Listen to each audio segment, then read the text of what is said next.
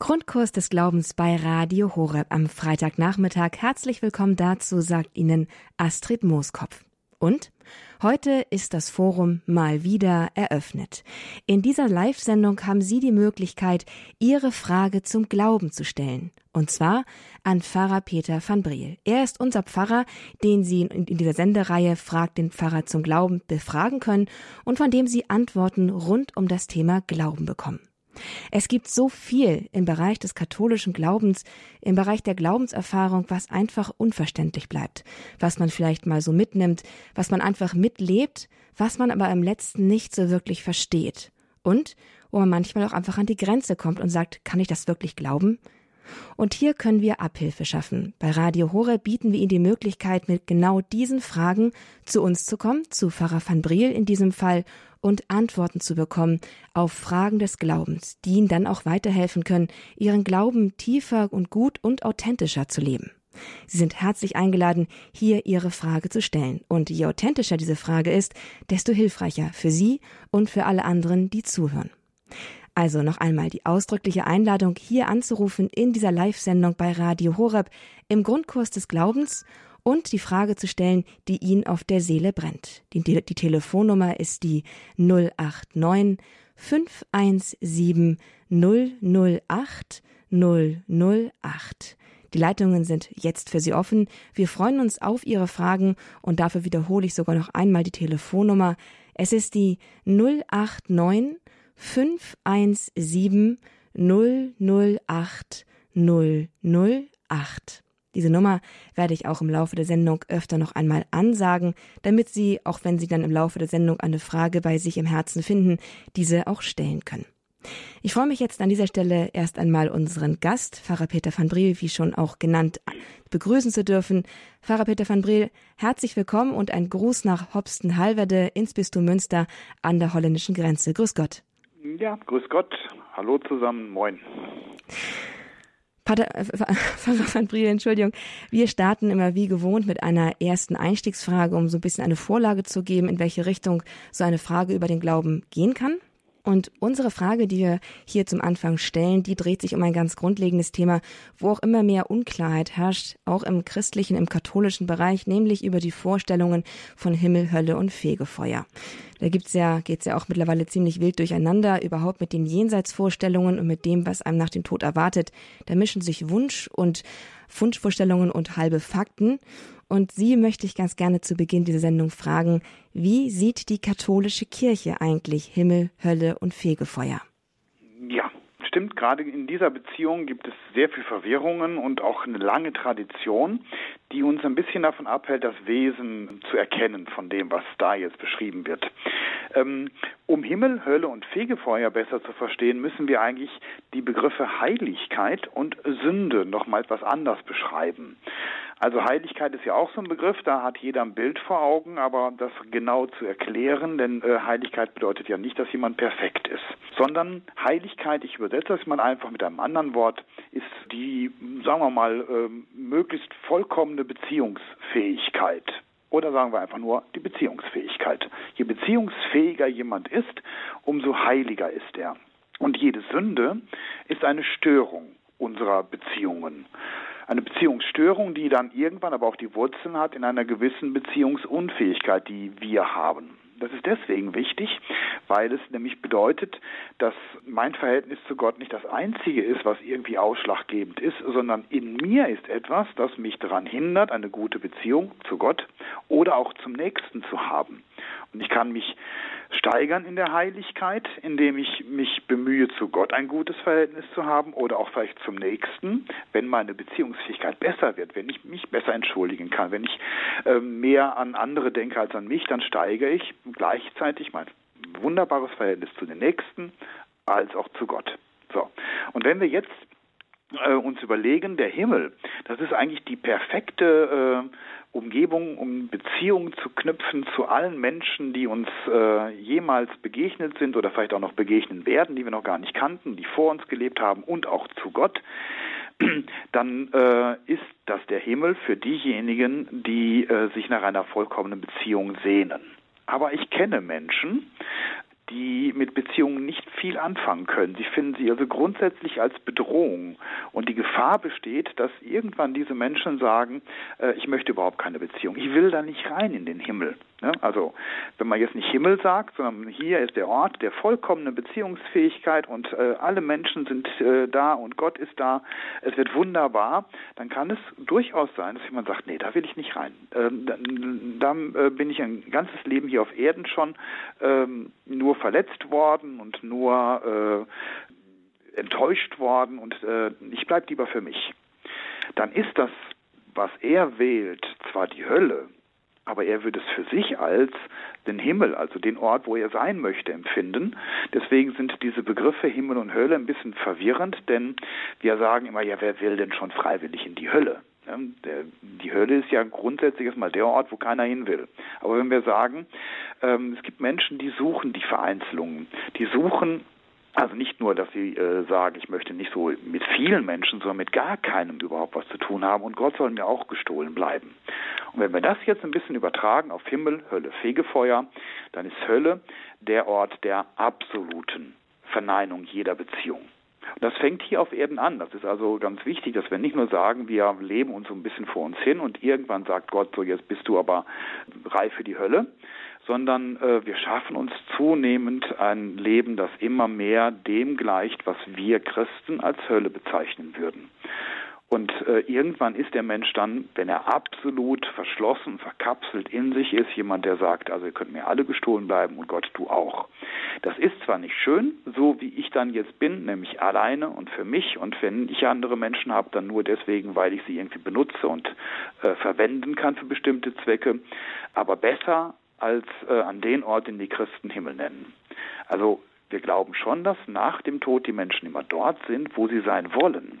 Und die werden nicht gegen ihren Willen irgendwohin verfrachtet, äh, sondern äh, sie sind da, wo sie sein wollen. Und äh, Gott sagt dann auch, ähm, also ich habe mich ein Leben lang um euch bemüht, ich habe euch beworben und auch am Schluss noch, aber letztlich geschehe jetzt dein Wille, lieber Mensch. Der Himmel ist dann genau das Gegenteil, also das sind dann diejenigen, die nicht perfekt sind, aber die sagen, oh, ich habe mich immer danach gesehnt. Jetzt kommt äh, endlich die Gelegenheit, dass wir uns gegenseitig in unserer Beziehungsfähigkeit beschenken und bestärken. Keiner muss perfekt sein, sondern die Sehnsucht danach, in diesen Ort eintreten zu können, das reicht oft schon aus. Natürlich müssen wir uns wirklich nach den Beziehungen sehen und nicht danach, dass die Beziehungen uns irgendwas anderes vermitteln. Es gibt durchaus Menschen, die sagen, ja, Gott ist schon toll, aber er ist eher so der Wunscherfüller. Ne? Also er sorgt dann dafür, dass es mir gut geht und dass ich gesund bin und äh, dass meine Wünsche erfüllt werden. Äh, das ist ja noch keine wirkliche Beziehung zu Gott. Und damit wären wir bei einem dritten Ort, nämlich der, dem sogenannten Fegefeuer. Also ein ganz ungünstiges Wort, weil äh, wenn wir schon an das Höllenfeuer denken und dann an das Fegefeuer, dann haben wir immer so das Gefühl, das ist nur so ein gradueller Unterschied. Vielleicht ist das Feuer, Fegefeuer nicht so heiß oder so, sondern Fegefeuer ist ein altdeutsches Wort von fegen, reinigen und das war eben so der Schwertfeger, der hatte ein Feuer und da wurden dann aus dem Schwert, aus dem Eisen die letzten Verunreinigungen rausgebrannt und danach war jemand rein. Also von daher ist der Ort oder der Begriff Reinigung eigentlich viel besser. Ist kein schmerzfreier Prozess, aber es ist eben ein Prozess mit einem eindeutigen Ziel. Ich weiß genau, wohin ich möchte, nämlich ich möchte äh, den Menschen wirklich äh, offen begegnen und Gott auch begegnen und äh, jedem meine volle äh, Freude und Beziehungsfähigkeit schenken. Ähm, und dafür brauche ich noch ein bisschen, weil ich vielleicht bis jetzt äh, jede Beziehung immer nur unter dem Aspekt, was bringt mir das gesehen habe. Oder weil ich äh, wirklich noch zu viel Angst vor Beziehungen habe, in denen ich mich ganz öffne und ich weiß, das geht so noch nicht. Ich brauche noch Zeit, ich brauche Reinigung. Also der Gedanke ist auch hier, es gab mal einen Spruch von irgendeinem Heiligen, ich weiß es nicht, dass äh, angesichts der eigenen äh, Unzulänglichkeit sich jede Seele mit Freude ins Fegefeuer in Anführungszeichen stürzen würde, weil sie weiß, dass sie dieser Reinigung bedarf. Wichtig ist, dass alle, die in diesem Ort der Reinigung sind, definitiv erlöst sind. Also die äh, wissen, dass sie am Ende in den Himmel kommen. Das ist nicht noch so ein Ort mit doppelten Ausgang und eventuell reicht es dann doch nicht, sondern die, die sich absolut verschließen, die verschließen sich auch jeder Reinigung und jeder Entwicklung.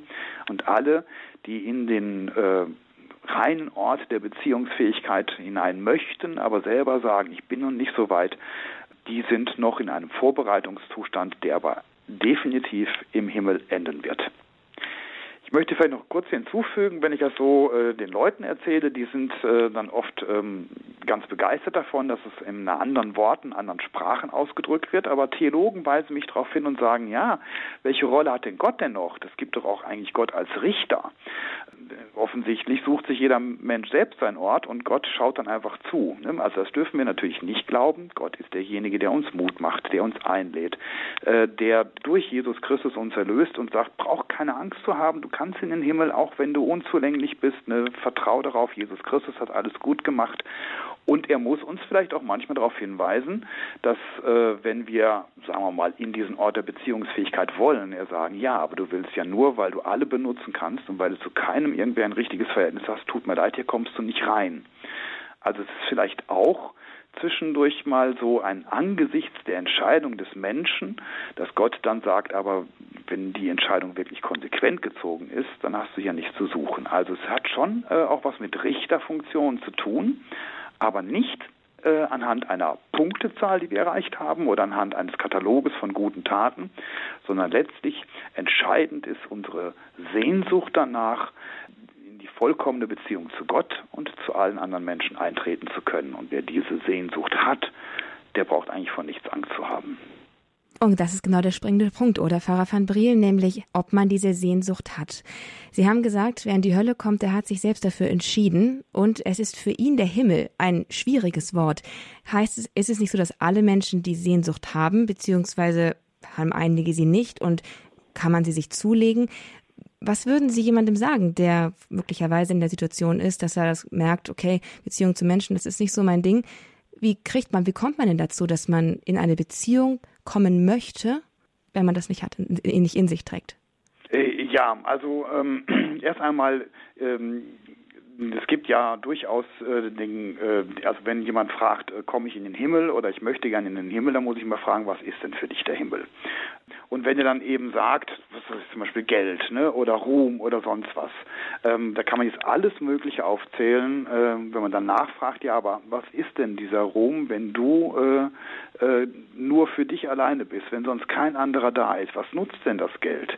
Was nutzt das schöne Aussehen oder die Erfolge dem Sportplatz oder sonst was? Das ist doch alles etwas, was wir nur deshalb tun, weil wir glauben, andere Menschen für uns zu gewinnen und äh, das ist doch immer das Eigentliche, was wir wollen. Also man muss sie manchmal äh, die Menschen ein bisschen dazu hinführen, die sich vielleicht auch verrannt haben und sagen, die Menschen sollen mir egal sein, ich möchte einfach nur berühmt werden, aber was ist denn der Ruhm ohne die Menschen? Was ist das Geld ohne andere? Was ist mein Ansehen oder meine Ehre? Also ich glaube, man muss ähm, schon äh, ein bisschen versuchen zu erklären, die Zusammenhänge zwischen den äh, vorläufigen Dingen, die wir so anstreben und äh, dem wahren Glück, das dahinter auf uns wartet, die viele Menschen, Menschen vergessen. Ne? Die sagen also, ich möchte gerne glücklich, ich möchte glücklich werden.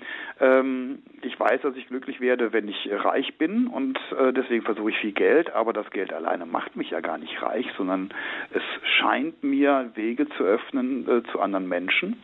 Aber letztlich ist die Frage nicht, ob ich andere Menschen mit meinem Geld für mich begeistern kann, sondern ob ich eine Beziehung dann auch durchhalte. Und dann kommen plötzlich ganz andere Werte, nämlich die Frage, ob ich treu sein kann, ob ich ehrlich bin, ob ich auf andere zugehen kann, von mir selber absehen. Ähm, also ich komme so ein bisschen ins Reden, ne, weil ich habe mit äh, diesen Fragen oft zu tun und äh, ich rede mit solchen Menschen, die äh, mich danach fragen, warum soll ich denn überhaupt glauben, warum brauche ich Jesus Christus oft und dann kommen diese Fragen und es läuft letztlich immer darauf hinaus, dass ich sage, also das Glück, was dir hier auf Erden, äh, was dich wirklich glücklich macht, das ist letztlich nichts anderes als das, was wir äh, für den Himmel für uns erwarten. Und damit ist dann auch die Perspektive, ob man in der Hölle ob da irgendwer glücklich sein kann, eigentlich geklärt, weil man wahrscheinlich in der Hölle entdeckt, dass all diese Dinge, die man angestrebt hat, eben nicht dahin führen. Und deswegen wird man dann eine Ewigkeit in der Einsamkeit sitzen. Ja, danke, Pfarrer van Driel, für diese doch sehr kurze, aber doch sehr prägnante Einführung in den, ja, in das, in die Erklärung von Himmel, Hölle und Fegefeuer nach der katholischen Lehre. Haben Sie ganz herzlichen Dank dafür. Bitte. Liebe Zuhörerinnen und Zuhörer, Sie sind dabei bei der Fragerunde Frag den Pfarrer zum Glauben im Grundkurs des Glaubens bei Radio Horeb. Ich bin Astrid Mooskopf. Ich lade Sie ganz herzlich ein, hier anzurufen und mit Ihrer Frage diese Sendung zu bereichern und lebendiger zu machen. Denn es geht hier um Ihre Fragen zum Glauben, Ihre tatsächlichen, echten Fragen zum Glauben, die Ihnen und anderen weiterhelfen, voranzukommen und auch den Glauben authentischer und echter leben zu können. Die Telefonnummer in die Sendung ist die 089 517 008 008. Wir freuen uns sehr auf Ihre Fragen und ich kann Sie nur ermutigen, jetzt hier auch diese Nummer zu wählen und sich hier einzubringen und sich und anderen eine Frage zu schenken und dann eben auch eine Antwort von Pfarrer Peter van Briel, der uns hier live zugeschaltet ist. Eine erste Anruferin hat bereits diese Gelegenheit ergriffen. Sie ruft aus Meppen. Das ist in Niedersachsen im Kreis, im Landkreis im Emsland an. Grüß Gott, Frau Reiners. Ja, Frau Reiners, Gott. Sie haben eine Frage an Pfarrer Peter van Briel. Ja, und zwar geht es um die drei Tage, die 40 Tage und die 50 Tage. Jesus ist am dritten Tag auferstanden. Christi Himmelfahrt feiern wir am 40. am 40. Tag nach Ostern und Pfingsten ist 50 Tage nach Ostern. Mhm. Stimmt die Zeitangabe der Bibel oder feiern wir die Feste zu dem Zeitpunkt, weil sie so in den kirchlichen Jahreskreis passen? Also bei den ersten beiden Zahlen 3 und 40, äh, da sind es tatsächlich biblische Ereignisse. Ne? Und ähm, da gehen wir von aus, also das müssen wir sowieso grundsätzlich im Neuen Testament äh, gibt es eine historische Zuverlässigkeit. Mhm auch in einigen Details, nicht in jedem Detail, ähm, aber ähm, da können wir erst einmal grundsätzlich vertrauen und wenn es heißt eben von Freitag, Samstag, Sonntag, also es sind nicht drei Tage im Sinne von äh, 72 Stunden, aber es sind an drei Tagen hat er dort im Grab gelegen, mhm. ähm, das ist biblisch.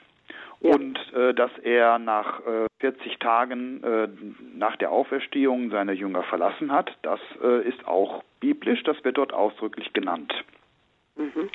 Die 50 Tage sind äh, allerdings, ähm, ja, also die sind vorgegeben dadurch, dass es damals schon ein äh, erstes Erntedankfest gab. Mhm.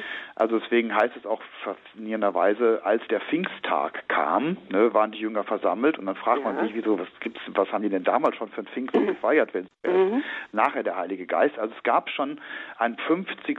Tagfest nach dem Pesach, mhm. ein erstes Erntedankfest und an dem Tag kam der Heilige Geist.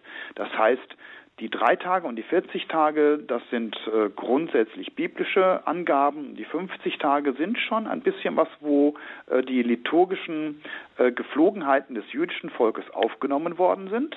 Mhm. weil da eben schon dieses äh, erste, erste Dankfest war, da kam der Heilige Geist. Aber dahinter steckt auch noch ein anderer Gedanke, denn wir feiern alle Hochfeste mit Oktaven. Also da wird eine Woche lang gefeiert. Ja. Und äh, das Osterfest ist so hoch, dass es sozusagen eine Oktav der Oktaven gibt. Also eine 7 mal 7 äh, mhm. Festzeit. Und deswegen ist dann der Pfingsttag, der 50. Tag, also der Voll, die Vollendung der Oktav der Oktaven. Mhm. Also da spielt nochmal eine andere Sache mit rein als nur die biblischen Angaben. Ah ja. Aber ansonsten, ähm, ja, also die 3, 40 und 50 haben äh, nicht, das sind keine willkürlichen Festlegungen, sondern sind Vorgaben, äh, mal durch das Leben Jesu, aber einmal auch durch die Liturgie der Juden schon. Also das ist nicht bildlich gesehen wie es oft ja in der Bibel sonst dargestellt wird. Also nicht rein bildlich. Ne? Also die nee, 40 nee. Tage sind natürlich äh, auch ein Anklang an die 40 Tage oder die 40 Jahre äh, mhm. in der Wüste. 40 ist immer die Zeit der Vorbereitung, der Sammlung mhm. und dann geht's los. Ne?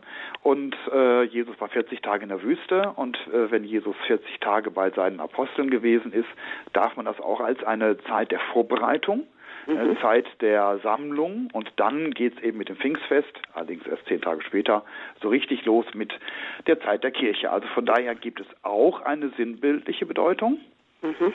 Aber ähm, es ist nie so, dass wir sagen, das Sinnbildliche hat dazu geführt, dass es überhaupt deswegen erst erfunden wurde, mhm. sondern äh, wir glauben, dass Jesus durchaus auch einen Sinn für solche Symbolik hatte. Und wenn er 40 Tage geblieben ist, was Fakt ist, mhm. kann es gleichzeitig trotzdem eine Bedeutung haben. Ja, und es passt ja auch gut in den kirchlichen Jahreskreis so rein, ne?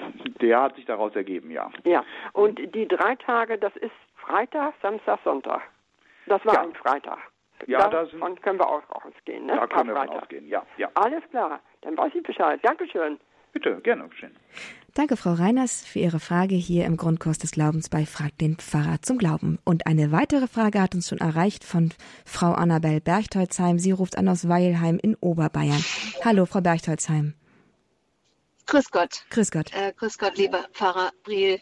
Ähm, ich habe eine Frage zum heutigen Evangelium. Und zwar ähm, der letzte Satz, wenn also das Licht in dir, in dir Finsternis ist, wie groß wird dann die Finsternis sein? Diesen Satz verstehe ich nicht und ich frage mich, ob der sich darauf bezieht, was Sie vorhin gesagt haben. Also geht es da, geht es da um die Hölle oder geht es da darum, dass wir das Böse regieren lassen in unserem Leben?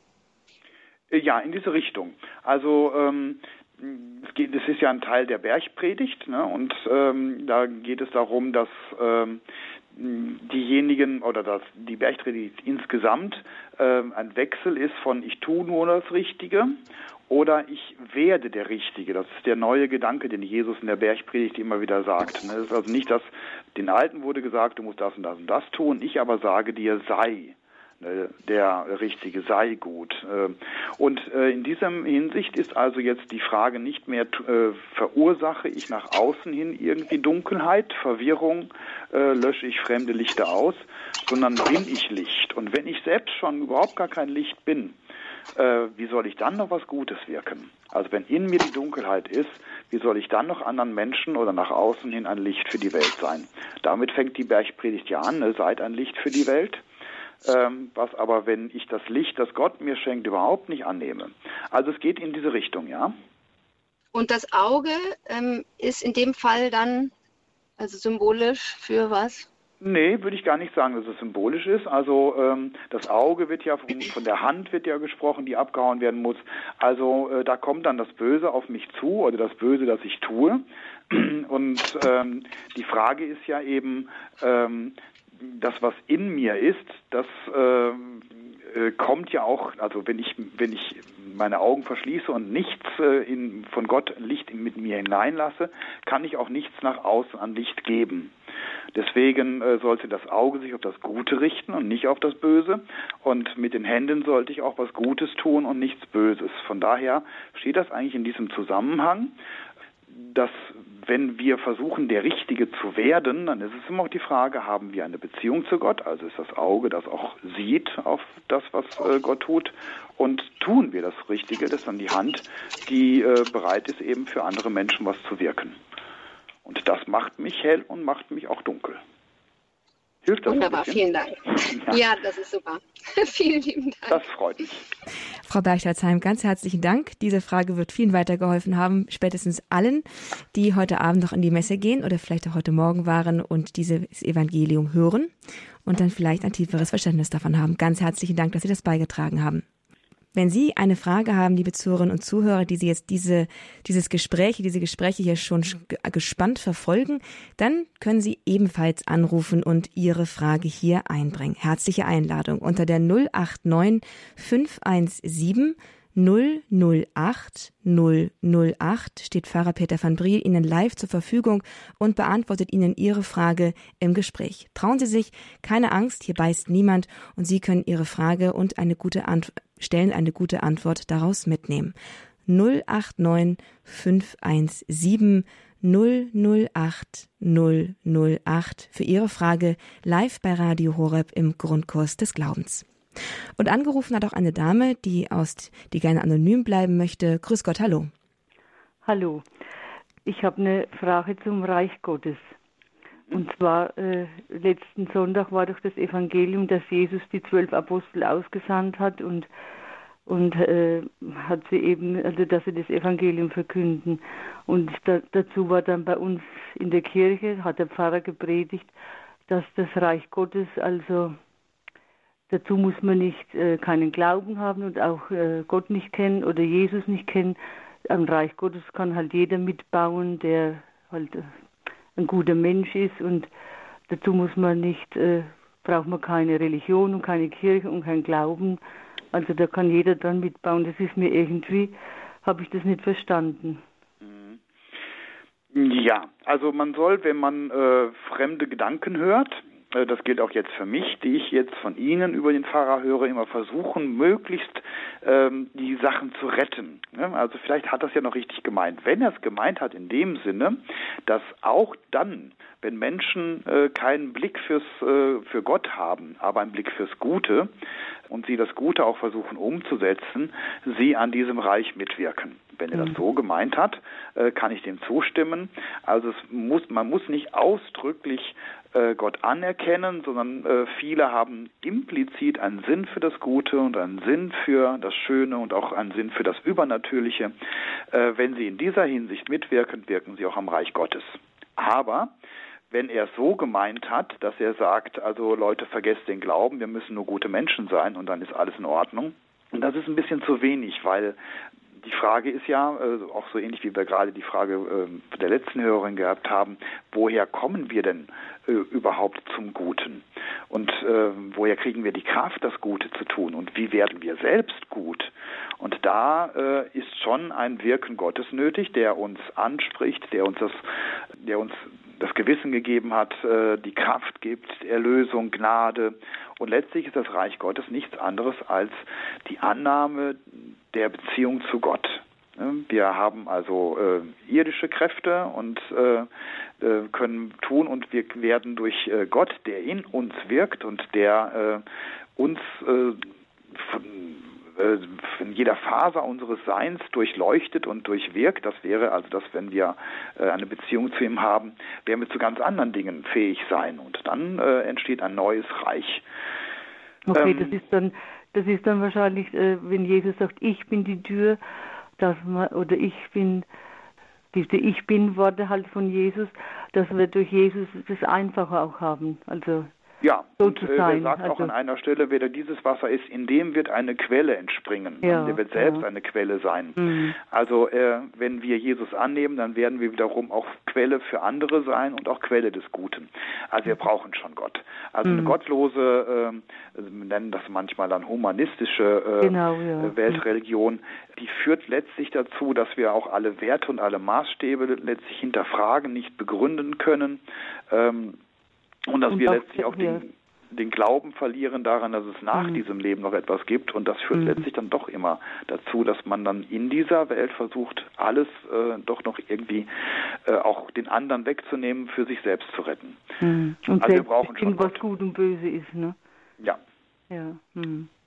Okay, ja, das, das, das war mir, ich habe das halt hinterfragt, das hat mich irgendwie, hat mich das gestört, diese Aussage einfach so stehen zu lassen dass man Gott nicht braucht oder äh, ja, ich meine, man hat mal Gandhi war auch ein guter Mensch und äh, äh, war jetzt kein Christ, aber hat ja, deswegen, ich komme mal zurück auf meine erste Aussage. Also die, die Jesus noch nicht erkannt haben, die Jesus äh, vielleicht falsch erkannt haben, aber sich trotzdem um das Gute bemühen, die, wie Jesus selber sagt, sind nicht fern vom Reich Gottes und wirken auch indirekt mit, ohne dass sie das unbedingt wissen. Und die dürfen wir auch nicht schlecht machen. Das ist immerhin äh, schon eine ganze Menge, was die Menschen in anderen Religionen oder auch manchmal ohne Glauben auf die Reihe kriegen. Das, äh, wenn der Pfarrer das gemeint hat, dann kann ich ihm zustimmen. Also den Menschen Menschen können wir auch Mut machen. Mhm. Noch schöner wird es allerdings, wenn sie dann auch Jesus erkennen und mit ihm wirken, dann werden sie viel mehr und viel größer und viel leichter wirken können. Mhm. Ja, okay, danke schön. Bitte.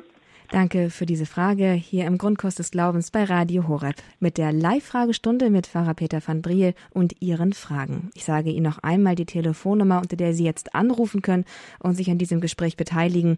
Sie können unter der 089 517 008 008 hier Ihre Frage stellen, live ins Gespräch kommen und mit einer guten Antwort dann wieder in den Alltag und in Ihren Glaubensweg zurückgehen. Hoffentlich dann auch damit weiterkommen.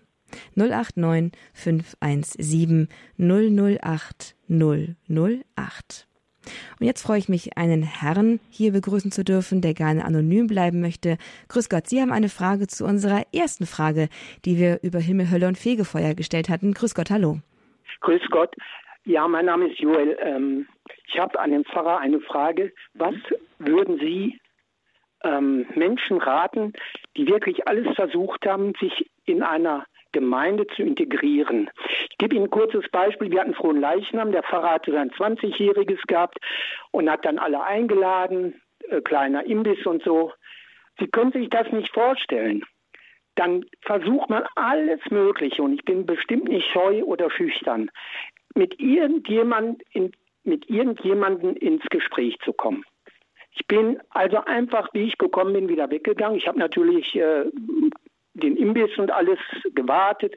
So, und ich spreche jetzt auch nicht nur für mich, sondern für viele andere, die ich kenne. Ich habe selber eine Familie zur katholischen Kirche gebracht mit drei Kindern, getauft, alles.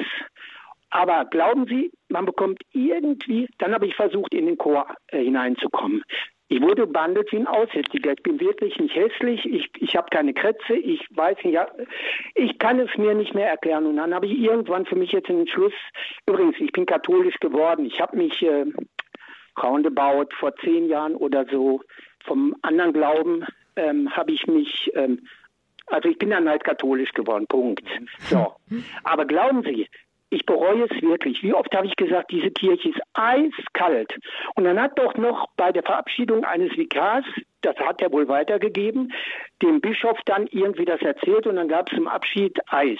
Also und, und der Blick war auf mich gerichtet, da habe ich gedacht, nee, was ist das für eine Kirche? Ich empfinde die als eiskalt, zumindest hier. Und also ich spreche wirklich nicht nur für mich, sondern für viele andere, die einfach sagen, äh, die wollen ja so und so nur unter sich bleiben. Und das ist ja auch mal wichtig, dass man hm. äh, bei Radio Horeb, das ist ja so ein Wärmestübchenradio teilweise. Herr Joel. Qualität, jetzt bin ich fertig. Ich wollte nur sagen, mir war es mhm. mal wichtig, dass auch mal so, äh, so, etwas zur Sprache kommt. Ich bin jetzt fertig. Ich wollte mhm. nur sagen, dass es auch notwendig ist, dass man solche Dinge mal anspricht. Punkt. Ja, also. Mhm, dass das ja, vielen Dank, dass Sie es ansprechen. Ähm, das ist gleichzeitig eine gute Gelegenheit, um äh, nochmal daran zu erinnern, dass die Kirche ja eine Gemeinschaft aller Getauften ist und die bilden für sich andere Gemeinschaften. Und das kann von mir aus auch die Freiwillige Feuerwehr sein, das kann eine Blaskapelle sein oder Nachbarschaften, in denen sie wirken. Also die Kirche, das ist nicht nur die Pfarrgemeinde und die, die äh, in irgendeinem zu, direkten Zusammenhang, also Kirchenchor, Messdiener oder KAB oder Kolping oder was es so gibt. Die Kirche ist viel weiter. Und wenn es, das kann ja durchaus sein, äh, das hat was mit der Mentalität der Menschen, in welchem Landstrich man gerade lebt, äh, aber vielleicht auch was mit dieser speziellen Kirchengemeinde und manchmal färbt das dann vielleicht auch vom Priester ab oder auf den Priester, äh, dass man sagt, da fühle ich mich nicht wohl oder dies ist ein geschlossener Kreis oder da passe ich nicht rein. Aber das ist ja nicht die Kirche, das ist ein Teil der Kirche und es gibt andere Teile und da steht manchmal nicht katholisch oben drüber und da steht kein Kreuz, aber sie leben ihren christlichen Glauben indem sie äh, ganz andere Dinge tun, äh, die vielleicht äh, erstmal nur was mit der örtlichen Tradition haben oder äh, indem sie einfach äh, gemeinsam Urlaub machen oder sowas und dann aber gleichzeitig eben christliche Werte mitleben. Auch das ist Kirche. Ich ähm, in meiner Gemeinde weise ich immer darauf hin, ne, da wo sie sagte, also die Kirche hat mich überhaupt nicht besucht, wenn ich krank war, und gesagt, ja, aber die Nachbarn sind doch da gewesen und äh, da sind doch noch andere da gewesen aus der Familie, ja, aber von der Kirche keiner. Ja, aber die sind doch auch alle Kirche, die sind doch auch alle getauft und die sind doch auch alle welche, die aus christlicher Nächstenliebe dann auch eben äh, beten und Freude mitbringen. Also wir müssen unseren Blick immer ein bisschen weiten. Das macht es nicht besser, dass eine Kirchengemeinde äh, sehr abweisend sein kann. Ne? Aber es ist eben nur eine Kirchengemeinde, es ist nicht die Kirche. Ja. Ich, ich habe eine gute Antwort. Ja, es ist wie es ist, oder? Mir fiel noch das Wort, aber ist vielleicht zu hart gesagt. Ihr kommt nicht hinein und die hinein wollen, die lasst ihr nicht hinein. Ist vielleicht ein bisschen zu hart jetzt. Äh, ich will auch nicht verurteilen, ganz bestimmt nicht. Aber das kam mir so in den Sinn, ja. Die hinein wollen, die lassen sie nicht hinein in ihren engen Kreis und sie selber merken gar nicht mehr, dass sie äh, überhaupt nicht mehr, also dass sie, dass sie Jesus nicht reinlassen in der Kirche, ja, mhm. dass sie Jesus außen vor lassen und ähm, naja, so ist das. Danke für die Antwort und ist, man muss halt seinen Weg weitergehen. Aber glauben Sie mir, ich habe viel gebetet und viel, viel versucht, da eine Antwort zu bekommen. Aber naja, man wird sehen. Herzlichen Dank und Ihnen alles Gute, Herr Pfarrer, weiterhin. Ja, danke Ihnen auch. Ciao. Vielleicht ein schöner Appell auch für alle, die in Kirchengemeinden sind, sich auch noch einmal bewusst zu machen, welche Aufgabe wir als Kirchengemeinde auch haben, dass wir schon ein Stück weit dann auch die Pflicht haben, Leute hineinzulassen, hineinzuführen und offen zu sein für diejenigen, die das Heilige und auch die Nähe zu Jesus suchen, gerade eben auch im gemeinsamen kirchlichen Umfeld. Danke für diese Frage. Danke, dass Sie diesem so auch so persönlich und authentisch Ausdruck verliehen haben. Ich bin mir sicher, Sie haben für viele gesprochen und vielleicht hat sich auch dieser und jener angesprochen gefühlt, da sich zu öffnen für jemanden, den er bisher nicht hineinlassen wollte oder wo er einfach nur blind war. Hier im Grundkurs des Glaubens geht es heute um Fragen zum Glauben. Und wie Sie merken, geht es nicht nur um Fragen, die sich so im theoretischen und Verständnisbereich abspielen, sondern auch um ganz konkrete Glaubensfragen, nämlich die des Glaubenslebens. Sie sind herzlich eingeladen, auch Ihre Frage hier mit einzubringen, Ihr Leben, Ihre Erfahrung mit beizusteuern, wenn Sie eine Frage dazu haben. Ich bin mir sicher, Pfarrer Peter van Briel, der uns hier live zugeschaltet ist für diese Sendung, gibt Ihnen gerne und gut Antwort darauf und kommt mit Ihnen darüber ins Gespräch. Die Telefonnummer, unter der Sie hier bei Radio Horeb anrufen können, ist die 089 517 008 008. Und wie der Vorredner bereits auch schon sagte, Radio Horeb ist so ein bisschen ein Wärmestübchen. Sie dürfen hier gerne auch eintreten und in diesem Wärmestübchen Ihre Frage ganz frei und auch ganz angstfrei stellen. 089 517 008 008. Und nun freue ich mich, unsere nächste Anruferin hier begrüßen zu dürfen. Sie möchte gerne anonym bleiben. Grüß Gott.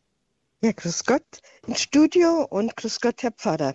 Ich hätte eine Frage und zwar beschäftigt es mich jetzt vielleicht im Monat äh, Juni mit dem Herz Jesu noch umso mehr. Und zwar geht es um den Korpus an den unseren Kreuzen von Jesus. Mhm. Die meisten, die ich sehe und bisher kenne, haben, wenn man raufschaut, also links, aber wenn man jetzt vom hängenden Jesus ausgeht, auf der rechten Seite das geöffnete Herz und das herausfließende Blut oder Wasser. Aber mich beschäftigt das, weil Jesus ja auch anatomisch wahrscheinlich angelegt war wie ein Mensch. Und wir haben das Herz auf der linken Seite.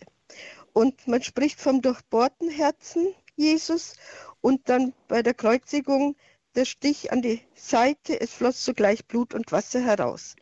Warum, welche Seite ist jetzt hier die richtige? Mhm. Vielleicht lapidar, aber es konnte mir noch keiner sagen. Ja, also ähm, wir gehen davon aus, dass äh, Jesus sein Herz wie alle oder wie fast alle Menschen auf der linken Seite hat. Trotzdem kann der Stich ja auch auf der rechten Seite sein. Deswegen äh, ist das schon eine schwierige Frage. Dann gibt es ja auch noch die Besonderheit, dass viele Menschen, nein, nicht viele, aber einige Menschen tatsächlich äh, links und rechts vertauscht ihre Organe haben, das Herz auf der rechten Seite schlägt. Das gibt's. Ähm, da muss man auch noch hinzudenken, dass das Herz ja nicht tatsächlich auf der ganz linken Seite schlägt, sondern nur nicht in der Mitte, sondern ein kleines bisschen nach links verschoben ist. Und ähm, es kommt auch noch hinzu, dass äh, viele, die äh, das Grabtuch von Turin als Vorbild haben, äh, sich daran orientiert haben. Und da ist dann ja auch die Frage, ist das Ganze nicht spiegelverkehrt zu sehen, weil es ja ein Abdruck ist. All diese Fragen vermengen sich, so dass man eigentlich sagen muss, wir wissen gar nicht, wo die richtige Seite gewesen ist. Und dann müssen wir hinzufügen, was Sie gerade gesagt haben, es ist ja letztlich auch nicht entscheidend. Äh, wichtig ist, dass wir daran glauben, dass es tatsächlich am Schluss einen Stich ins Herz gegeben hat, nachdem Jesus tot war und der Tod auch eben einwandfrei festgestellt worden ist, weil es gibt ja durchaus Theorien, die sagen, Jesus hat nur im Koma gelegen oder ist scheintot gewesen. Also er ist tot. Deswegen ist der Stich wichtig, den sollen wir nicht einfach mal vergessen. Da haben die Römer schon wirklich auch äh, damals ähm, Wissen gehabt, dass sie das unterscheiden konnten. Aber ob der Stich jetzt von der rechten Seite in die linke Brust oder äh, von unten oder das ist alles jetzt nicht das Entscheidende. Ähm, und ich habe auch mir, wenn ich Kreuze anschaue, äh, nie Gedanken gemacht, wo ist denn jetzt die Wunde? Ich müsste jetzt selbst meine Kreuze nochmal eben durchgehen und sagen, äh, ob das wirklich immer auf der einen oder auf der anderen Seite ist. Ähm, das ist für mich jetzt letztlich nicht entscheidend.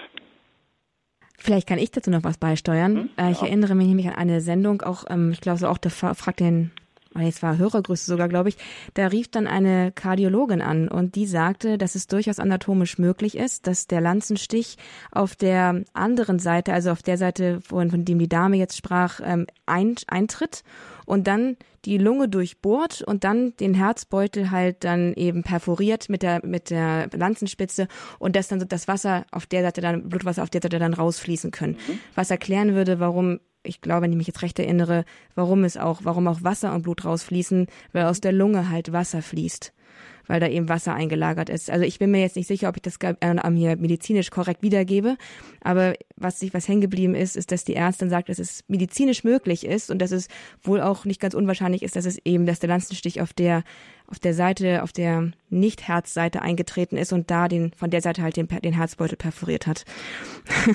das kann ich nur beisteuern mit meinem halben Dreiviertelwissen. Ja, das war das, was ich meinte.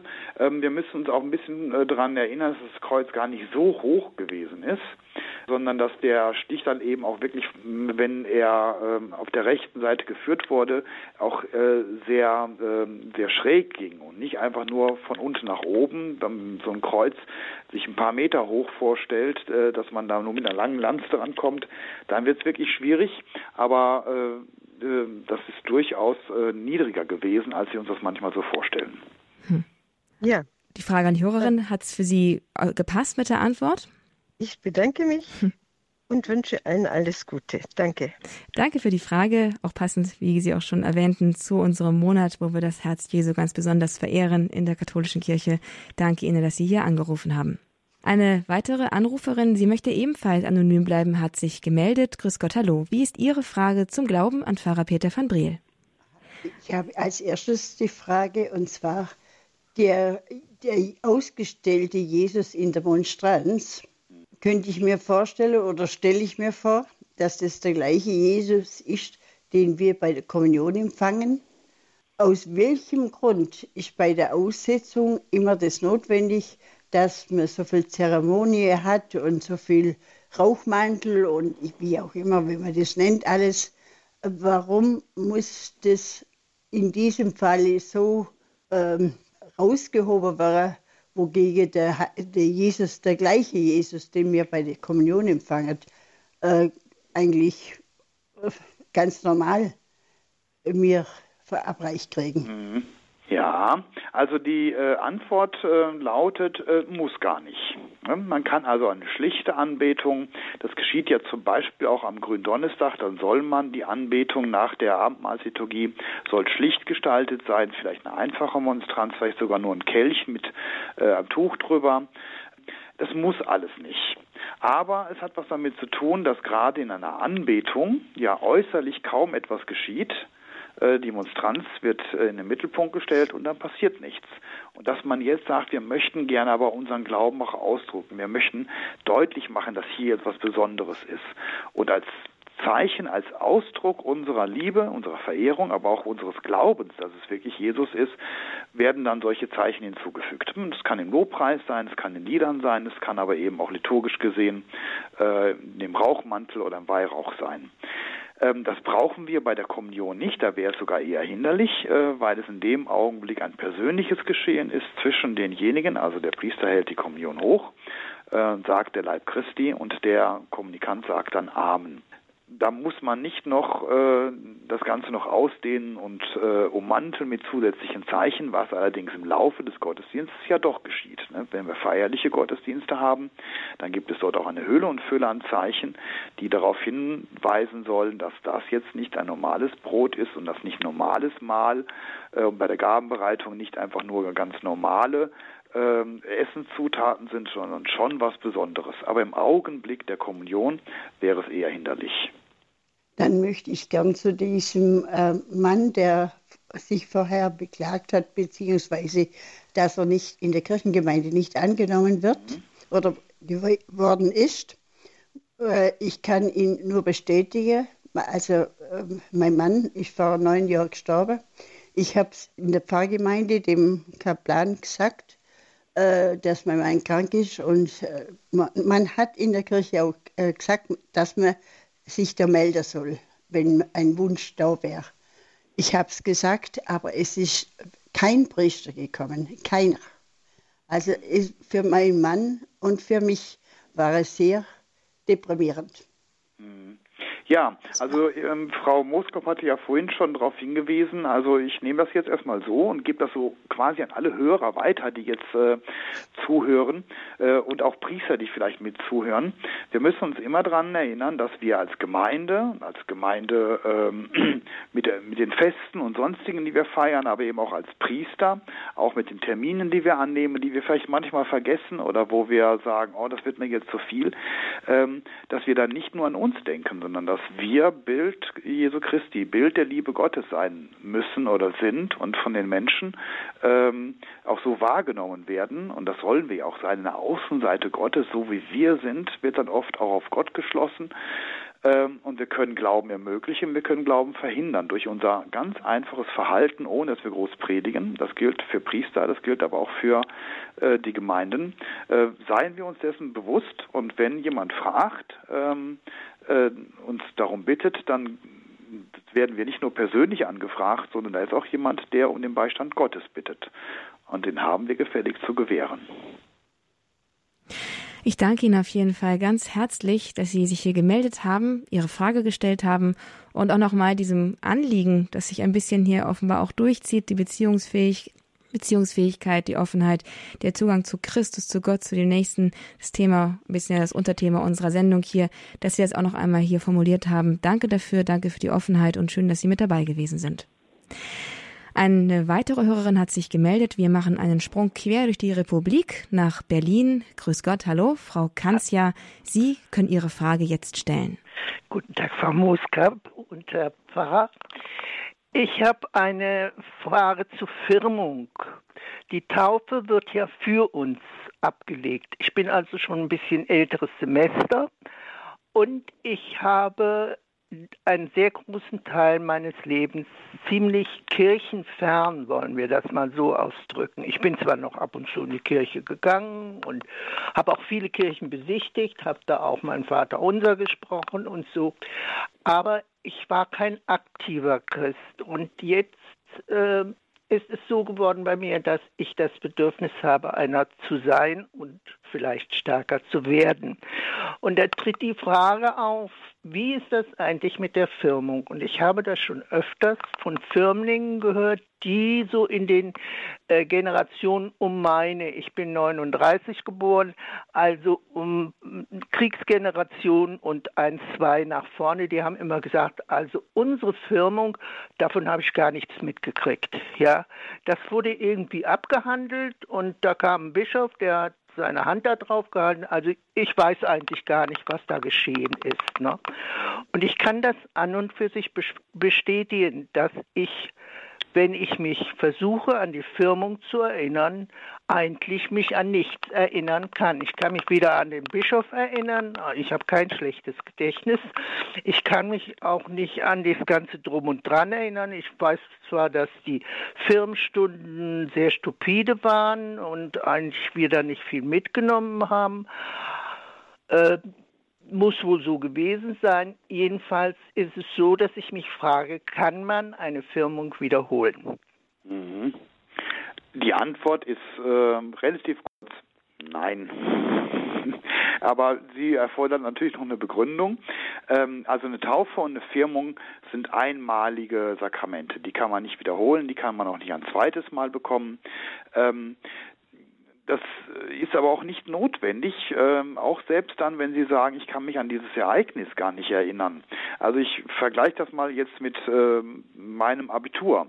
Äh, ich kann mich auch an meine Abiturfeier nicht mehr erinnern. Ich weiß, dass ich einen Anzug gekauft habe äh, und das war alles. Ähm, ich weiß davon nichts mehr, aber ich habe Abitur. Äh, und das ändert nichts daran, dass ich mich an diesen Moment nicht erinnere, ähm, dass ich mein Abitur habe. Ich habe mein Abiturzeugnis und das ist das Entscheidende. Und das Gleiche gilt auch für die Taufe, an die sich die allermeisten ja nicht erinnern, weil sie noch als Kinder waren, aber vielleicht auch später getauft wurden. Und das Gleiche gilt auch für die Firmung. Das ist eine Zusage, die Gott ihnen gibt, dass sie jetzt den Beistand des Heiligen Geistes haben, wenn sie den Glauben nach außen vertreten und auch angefeindet werden, dass sie ihn leben und auch bezeugen. Entscheidend ist aber nicht, ob sie sich an diese Zusage erinnern, sondern dass die Zusage jetzt noch gilt. genauso wie mein Abitur jetzt auch gilt, obwohl ich nicht weiß, wie das damals war. Bekommen hat und die ist vollzogen worden und äh, die ist auch in Wirkung gegangen und äh, ja, ist das so? Also ist vollzogen ja. worden, wenn sie gültig vollzogen ist, davon gehen wir erstmal mal aus. Ja. Dann äh, ist es vollkommen egal, ob sie sich daran erinnern oder nicht. Also vollkommen, es wäre natürlich schon schön, wenn man vielleicht noch eine schöne Erinnerung hat. Ähm, aber auch an meine Priesterweihe. Ähm, ich müsste mir so einen Film angucken. Damals gab es noch schon Video, äh, aber viel weiß ich davon nicht mehr. Aber ich weiß, ich bin geweiht worden und äh, das ist das Entscheidende. Ähm, und dass man an die Zusage, die Gott gibt in den Sakramenten, nicht zweifelt, nur deswegen, weil man das Ereignis selbst nicht mehr in sich spürt.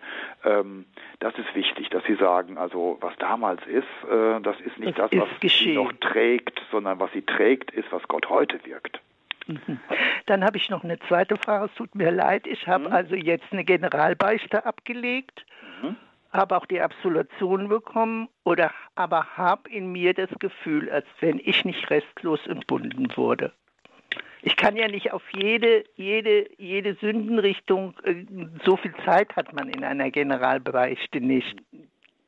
Ja, was mache ich? Ich habe das Gefühl, immer irgendwas stimmt bei mir nicht, irgendwas fehlt bei mir.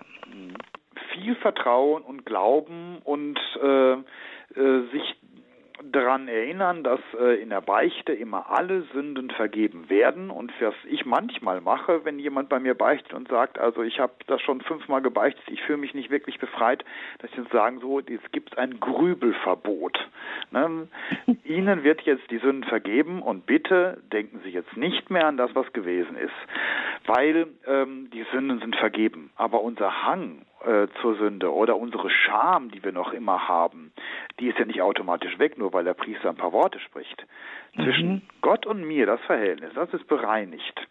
Äh, aber ob es in mir auch wirklich schon gut ist, sonst bräuchten wir ja gar nicht mehr beichten, wenn eine, eine Beichte schon bedeutet und jetzt bin ich perfekt, sondern das sind mhm. wir nicht. Es gibt den Hang, es gibt die Erinnerung, es gibt den Geschmack, den wir von damals noch haben und sagen, ach komm mal ein bisschen sündigen wäre doch vielleicht gar nicht so schlimm, das war so schlecht, gar nicht. Also, das bleibt und ähm, das bedeutet, ah, dass wir jetzt immer noch im Kampf sind, immer noch in der Anstrengung. Und gerade weil wir äh, gebeichtet haben und weil wir die Lossprechung bekommen haben, können wir diesen Kampf nochmal besonders gut aufnehmen. Aber er wird uns nicht erspart. Gut, ich danke Ihnen für die offenen Worte. Bitte, gerne. Jo. Danke auch Ihnen, Frau Kanzia, für die offene Frage, die Sie hier, diese offenen Fragen, die Sie hier gestellt haben. Schön, dass Sie sie gestellt haben und schön, dass Sie alle diese Fragen gestellt haben, die Sie gestellt haben. Es war die letzte, die wir heute in unserer Runde Frag den Pfarrer zum Glauben hier bei Radio Horeb entgegennehmen konnten. Aus zeitlichen Gründen geht es jetzt nicht mehr weiter, leider. Unsere nächste Folge Frag den Pfarrer zum Glauben findet erst wieder im August statt. Wir gehen sozusagen hier damit in eine Sommerpause, aber Vergessen Sie nicht, wenn Sie Ihnen Fragen kommen, die sich einmal kurz zu, zu notieren und dann beim nächsten Mal hier wieder einzubringen für das nächste lebendige Gespräch über den Glauben, wo Sie Ihre Frage an Pfarrer Peter van Briel stellen können. Manchmal ist es auch so, dass Sie Ihre Frage vielleicht auch schon beantwortet bekommen, wenn Sie einmal den Podcast besuchen, bei Radio Horab auf unserer Internetseite. Alle vorangegangenen Sendungen mit Pfarrer Peter van Briel fragt den Pfarrer zum Glauben haben wir dort für Sie kostenlos zur Verfügung gestellt und Sie können dort auch in den Stichpunkten einmal durchgucken, ob vielleicht die Frage schon einmal gestellt worden ist, die auch Sie mit sich herumtragen und dann sich auch die Antwort im Podcast anhören. Die Adresse, unter der Sie das Ganze finden, ist www.horeb.org in der Mediathek in der Rubrik Grundkurs des Glaubens. Wenn Sie nicht so sehr im Internet unterwegs sind, dann können Sie auch bei unserem CD-Dienst anrufen. Die helfen Ihnen auch gerne weiter, dann die richtige Sendung zu finden. Das würde vielleicht ein bisschen Zeit brauchen, aber Sie können ja auch mal bei einem Enkel oder bei einem Bekannten anfragen, ob der Ihnen vielleicht hilft, einmal die Sendungen durchzuschauen und dann eine CD zu bestellen. Die Telefonnummer unseres CD-Dienstes, bei dem Sie eine kostenlose CD beziehen können, ist die 08328 921 120. Und alles, was ich gesagt habe gerade, das gilt auch für die heutige Sendung. Die wird in Kürze hochgeladen und Sie können sie sich online anhören, herunterladen, weitergeben oder als CD bestellen. Und am Ende unserer Sendung ist es guter Brauch und gute Sitte, dass wir um den Segen des Priesters bitten, wenn er sofern er anwesend ist, damit alles, was gesagt, gesprochen, gedacht, überhaupt im, Gespr im Gespräch war, dass das in diesen Segen eingeschlossen ist und weiter Frucht bringen kann. Und damit jetzt auch an Sie, Pfarrer Peter van Briel. Wir bitten Sie um Ihren Segen für alle Hörer, die jetzt hier drangekommen sind und die, die auch nicht mehr durchgekommen sind. Ja, ich weiß nicht, ob Sie es im Hintergrund hören. Es ist ganz gut, dass wir jetzt Schluss machen, weil bei mir fängt jetzt jemand an, den Rasen zu mähen. Und das könnte ja störend sein. Von daher schließen wir die Sendung. Ich wünsche allen, die jetzt angerufen haben, die mitgehört haben, aber auch vielleicht die gar keine Fragen haben, sondern einfach nur so wie ich jetzt vor dem Sommer stehen und äh, einen Urlaub vor sich haben, eine Fahrt oder auch vielleicht sogar eine Pilgerfahrt, wünsche ich alles Gute, Gottes Segen und äh, viel Gnade, viel Freude, viel Erholung auch an seiner Natur und vor allem auch mit den Menschen, die Gott uns zur Seite gestellt hat. In diesem Sinne, der Herr sei mit euch. Und mit deinem Geiste auf die Fürsprache der seligen Jungfrau Maria, unserer guten Mutter im Himmel, auf die Fürsprache aller Engel und Heiligen, eurer Namenspatronen und Schutzengel, segne und bewahre euch, stärke in euch den Glauben und die Liebe zum Heiligen und zum Nächsten, der allmächtige und gute Gott, der Vater, der Sohn und der Heilige Geist. Amen. Gelobt sei Jesus Christus. In Ewigkeit. Amen. Und damit auch von mir auf Wiederhören bis zum nächsten Mal. Das war der Grundkurs des Glaubens bei Radio Horeb. Mein Name ist Astrid Mooskopf.